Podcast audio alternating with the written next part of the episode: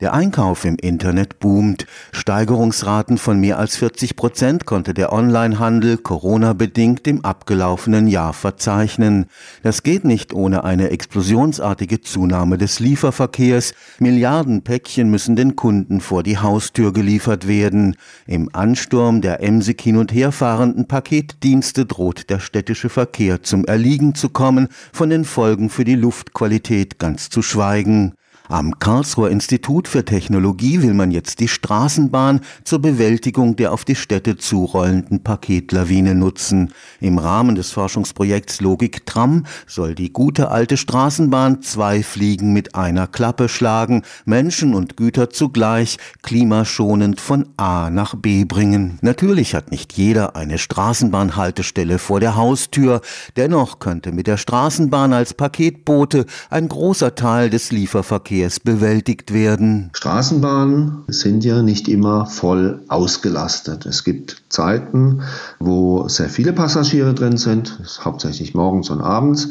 Und tagsüber, je nach Fahrstrecke, sind die nur teilweise ausgenutzt. Und das ist genau der Ansatz, den wir machen, wo wir sagen, da fährt ein Fahrzeug durch die Gegend, was nicht voll geladen ist. Und diese Kapazität, die kann man nutzen. Dr. Michael Frei arbeitet am Karlsruher Institut für Technologie im Bereich der Fahrzeugtechnik. Aufgabe im Rahmen des jetzt gestarteten Forschungsprojekts Logik Tram.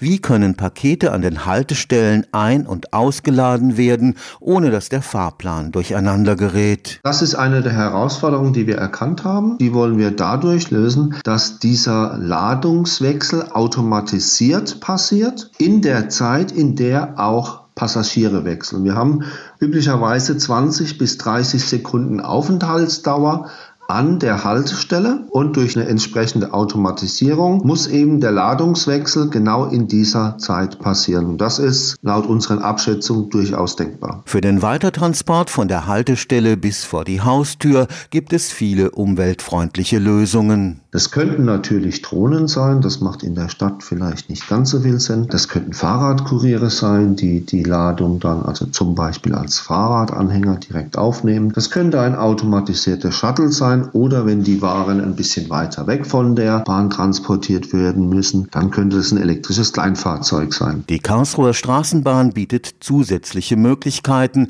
Sie ist in der Stadt, zugleich aber auch auf dem Schienennetz der Deutschen Bahn in der gesamten Region unterwegs. Diese Zweisystemwagen ermöglichen uns einerseits in der Stadt zu fahren, aber auch ins Umland und aus dem Umland, was einerseits ermöglicht von Verteilzentren, die außerhalb liegen, normalerweise baut man die ja außerhalb, Waren in die Stadt reinzubringen oder auch zum Beispiel aus der Innenstadt von Händlern in der City Waren an die Kunden, die außerhalb wohnen. Gerade in Corona-Zeiten mit zunehmendem Versand ist das ja ein durchaus interessantes Modell. Während der Projektlaufzeit wird eine Straßenbahn der kooperierenden Albtal Verkehrsgesellschaft für den Gütertransport umgebaut. Sie wird die technische Möglichkeit der Doppelnutzung demonstrieren. Güter, die brauchen natürlich Platz. Dementsprechend müssen die Passagiersitzplätze zum Beispiel, das ist die einfachste Möglichkeit, durch Klappsitze reduziert werden. Aber wir brauchen, wenn die Ladung drin ist, natürlich auch die Möglichkeit, diese Ladung sicher und automatisiert mit dem Fahrzeug zu verbinden. Stichwort Ladungssicherung. Und dann nützt mir ein Klappsitz natürlich nur bedingt was. Das heißt, die Herausforderung ist jetzt, Einrichtungen zu schaffen, die automatisiert betrieben werden können, die es gestatten, dass Passagiere den Raum uneingeschränkt nutzen können und trotzdem Güter